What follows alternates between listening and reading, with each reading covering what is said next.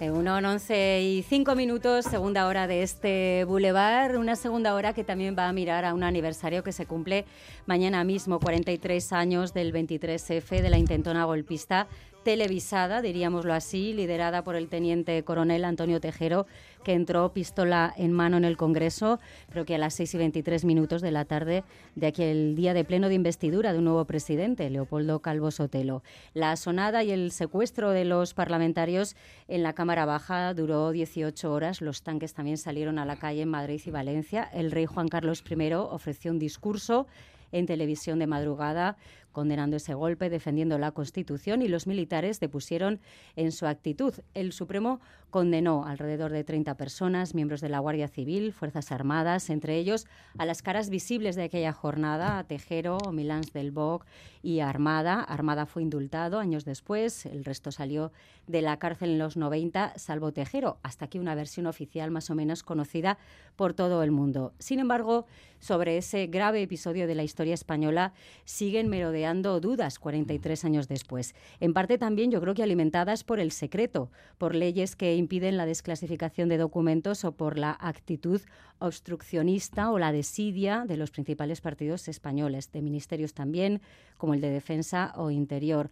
Ahora un libro revela algunos datos inéditos. Lo firma una voz conocida en esta casa, estuvo unos cuantos años en Gambara, eh, Carlos Fonseca, autor también del maravilloso Trece Rosas, que hoy me lo recordaban varios compañeros y compañeras aquí en redacción, muy bregado en la recuperación de la memoria histórica. Y yo creo que en el título ya aparece la tesis 23F, la farsa, la historia de una investigación amañada, editado por Plaza y Janés, Carlos Fonseca va a estar esta tarde a las 7 en la librería Elcar de Pozas en Bilbao y antes esta mañana se pasa por aquí, por Boulevard. Carlos, ¿qué tal? Buenos días. ¿Qué tal? Bueno, buenos días. Un espacio, una radio conocida para ti. ¿eh? Ahora estabas eh, saludándote con Xavier García Ramsden, que fue editor y presentador de Gambara durante mucho tiempo. Sí, también estuve en, en, Egunon con Aichol Zubizarreta, así que sí tengo muy buenos recuerdos de esta casa.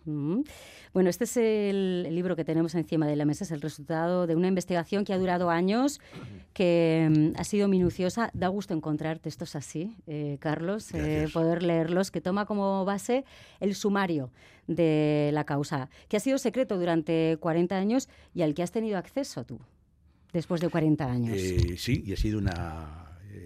la verdad es que ha sido una sorpresa, ¿no? Que la sala de gobierno del Tribunal Supremo, pues en febrero del 2020, eh, me autorizada la, la consulta sin, sin, restricciones, porque hay, aparte de la ley de secretos oficiales que has eh, mencionado, tenemos una ley de patrimonio histórico del año 85 que es también muy, muy restrictiva y que en el caso de, documentación de este tipo, un proceso judicial, pues demora la, la consulta hasta hasta los 50 eh, años, con lo cual digamos que el golpe eh, o el sumario del golpe eh, no será de acceso público hasta el año 2031. Por eso te digo que para mí fue una sorpresa que me autorizaran y que incluso el propio Supremo dijera en, esa resolución que, que, aunque ni yo tenía la autorización de los aludidos ni se cumplían los plazos, pues consideraba que era eh, un hecho histórico de relevancia y, me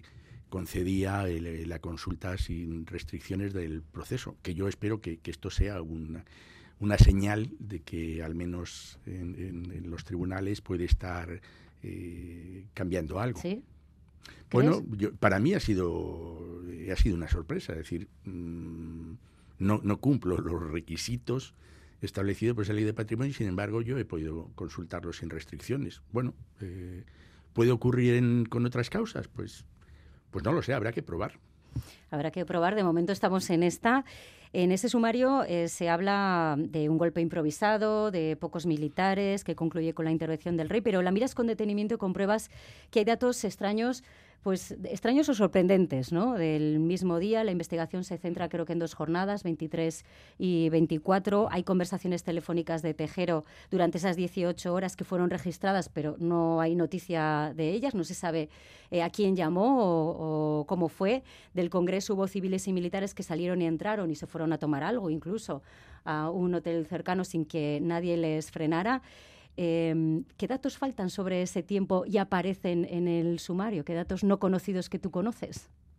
Vamos a ver, otra de las sorpresas eh, fue que, eh, obviamente, si el sumario es el, el, punto de arranque, la argamasa, la, lo que da lugar a una sentencia que es por todos conocida, eh, pues la primera impresión que, eh, que tuve, lo primero que pensé fue que no iba a encontrar grandes eh, novedades. Y sin embargo, la sorpresa ha sido también descubrir que el sumario tiene numerosos agujeros, es decir, hay, hay pistas que, que no se siguieron, otras que se abandonaron sin ahondar en ellas, eh, y yo llego en ese sentido a, la conclusión de que realmente el, sumario, la investigación judicial, eh, no buscó nunca conocer toda la verdad, ¿no? sino eh, responder con prontitud, juzgar y condenar a los autores más significados del golpe, probablemente para disuadir a otros, eh, otras posibles intentonas golpistas, pero claro, esa rapidez que se concretó en cuatro meses de instrucción, pues eh, nos llevó o llevó al, al, juez a, juzgar a lo que tú has dicho, ¿no? a los responsables o a los protagonistas televisivos de ese hecho. Eh, Antonio Tejero y los guardias civiles que entraban en el Congreso y a los responsables de que los tanques de la división Maestrazgo salían a la calle en Valencia, pero claro, eh, hay más pistas, más indicios que, apuntan en otras direcciones y que sin embargo no, no, se, no se investigaron. Em, la causa creo que solo tiene un informe del CSI de folio y medio, me parece que mencionas. El Ministerio de Interior, entonces, en manos de Alberto Oliart, anunció grupos de investigación en torno a la participación de civiles también, las tramas civiles, pero nunca hubo resultados.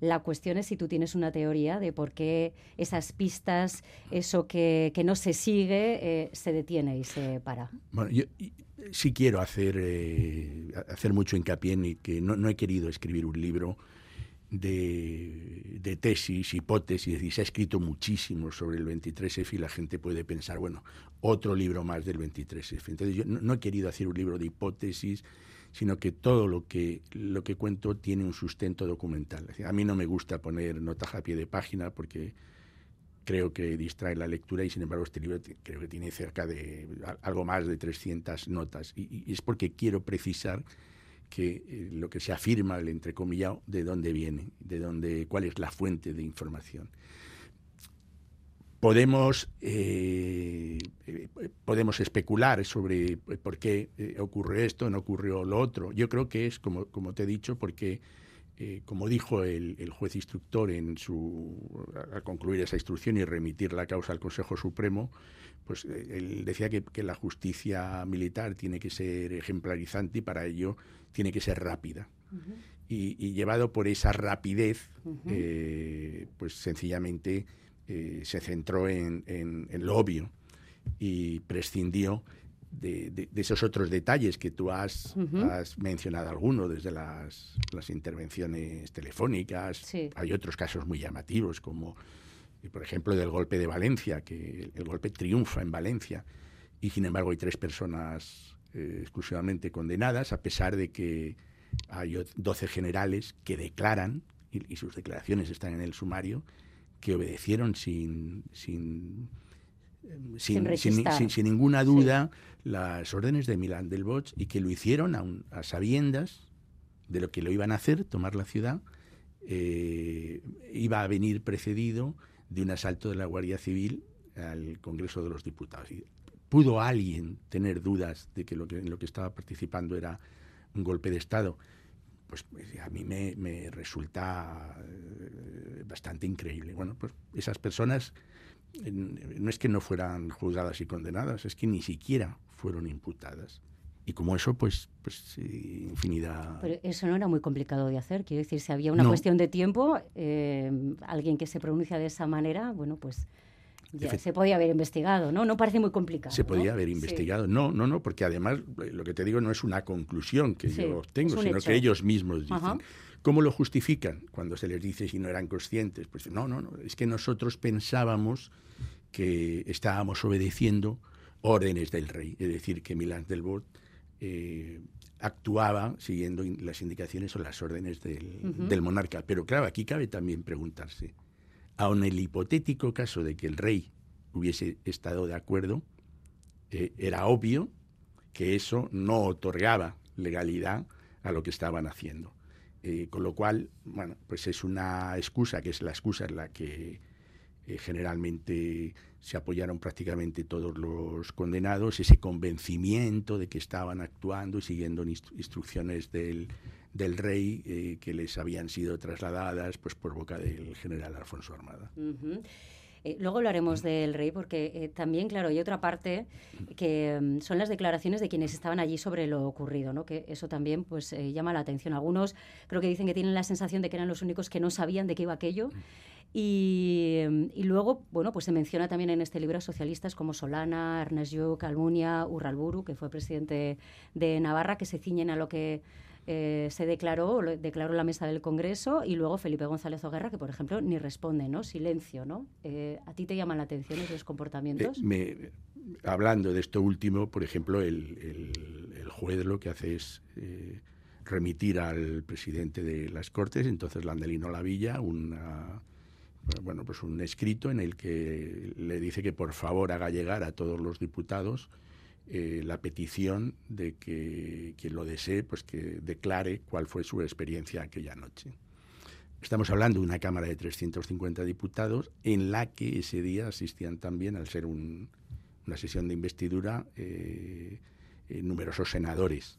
Bueno, pues fueron, no pasaron de, creo que fueron 70 exactamente los que respondieron a la solicitud del juez y eh, le mandaron una declaración por escrito. En la mayoría, podríamos hablar de, prácticamente la mitad, eh, respondieron con un, con un escrito, era idéntico en todos los casos, donde decían que eh, asumían el relato de hechos que había hecho la, la, mesa del Congreso, que elaboró un informe sobre lo ocurrido y que no tenían nada más que añadir. Luego hubo otros, en unos casos, que eh, resultan sorprendentes sus testimonios porque eh, muestran una empatía con los asaltantes difícilmente comprensible y otros incluso de formaciones de la misma formación política. Ya hablo de, coalición democrática de Manuel Fraga, estamos hablando de la derecha, que por ejemplo los tilda de, grupo terrorista, de un grupo fanatizado que les eh, humilló, vejó, etcétera. Que son testimonios que dan la sensación de, que han, pero tan antagónicos que da la impresión de que han vivido acontecimientos distintos. Y luego está, como tú bien has citado, los que ni siquiera tuvieron la deferencia de contestar al juez, pues diciendo que no tenían nada más. Y entre esos, pues, pues sí, efectivamente está Felipe González, está Alfonso Guerra, está Agustín Rodríguez Sagún, está, el, presidente Adolfo Suárez, que son personas que, no olvidemos que a, quienes los golpistas sacaron del hemiciclo y llevaron a habitaciones aparte, que digo yo que, probablemente podrían haber añadido eh, algún testimonio más. Bueno, pues todo eso mm, que, el lector lo califique, pero a mí me resulta eh, tremendamente llamativo. Adolfo Suárez, eh, también se explica la figura en la que se había convertido eh, Adolfo Suárez, incómodo, abriéndose pues, a socialdemocracia, unas posturas tal vez abandonando más de dónde venía él, ¿no? que era del franquismo. ¿no? Sin embargo, el cambio ya se iba a producir. Estamos hablando de un pleno de investidura de Leopoldo Calvo Sotelo y ahí es donde tiene lugar este, este intento de golpe. Aquí se mencionan también las palabras del periodista Anson sobre un cambio eh, necesario o una conversación del militar Santayana, amigo y confidente de Sabino Fernández del Campo, que era el jefe de la Casa Real. Esa conversación tiene lugar en 1980 y en la que bueno, se sondea sobre un cambio, gobierno de concentración presidido por un militar armada. Es decir, eh, claro, ¿todo esto para qué? Todo esto de lo que estamos hablando, ¿para qué? ¿no? Eso también aparece aquí en, en este libro y esta cuestión de armada y esos sectores del país, políticos, empresariales y periodísticos, que eh, bueno, pues no estaban conformes con el rumbo que estaba tomando España.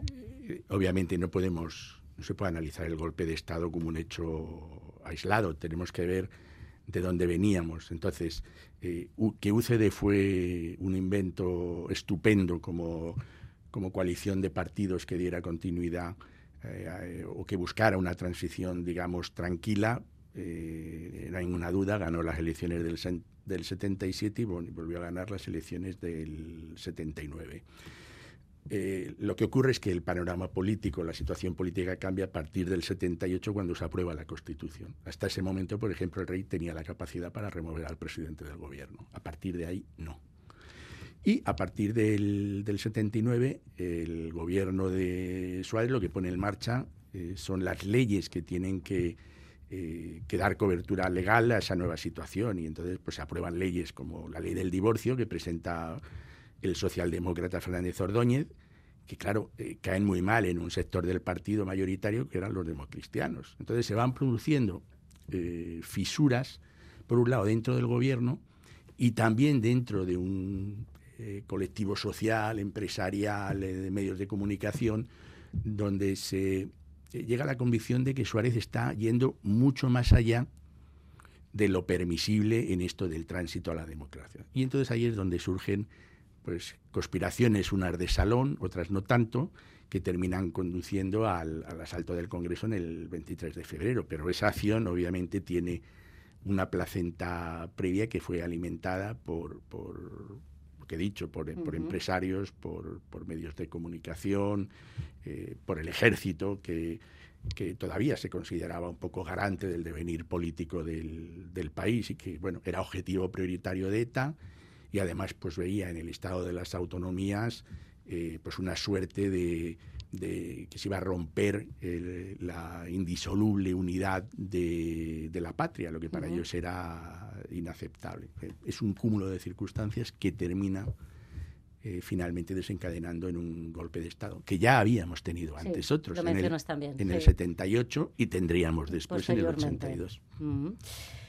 Bueno, pues eh, este libro, La farsa, firmado por Carlos Fonseca después de todo este, de este tiempo de investigación y sobre todo tras haber accedido a ese sumario, eh, sorprendentemente, como reconoce él, encontrarse también algunos datos sorprendentes, eh, veremos qué pasa también con la propuesta, de nuevo una propuesta del PNV para reformar la ley de secretos oficiales y bueno, permitir que los documentos se puedan desclasificar no en 50 años, sino en 25. Veremos a ver si esa información que todavía está clasificada se puede conocer con el tiempo. Yo francamente tengo ¿Tienes dudas? Sí, porque decir la iniciativa del PNV no es nueva. No. Es más, eh, en la pasada legislatura eh, el gobierno elaboró un anteproyecto de ley de, información clasificada que decayó porque se convocaron elecciones anticipadas. Pero ese anteproyecto eh, iba a abarcar la información clasificada a partir de la entrada en vigor de la ley. Eh, con lo cual, el periodo del que estamos hablando, que es el de la transición, iba a quedar pues tal y como está, a expensas de que los, los organismos que hayan clasificado documentos pues lo desclasifiquen. Y no nos olvidemos tampoco, porque todo el mundo hace hincapié en la ley de secretos oficiales, la de patrimonio, la ley de patrimonio, que es del 85. también enormemente restrictiva. Carlos Fonseca hoy a las 7 en la librería Elcar de Pozas en Bilbao con La Farsa. Eh, muchas gracias por venir aquí a tu casa durante tantos años. Muchas gracias a vosotros, estoy encantado. Hasta pronto.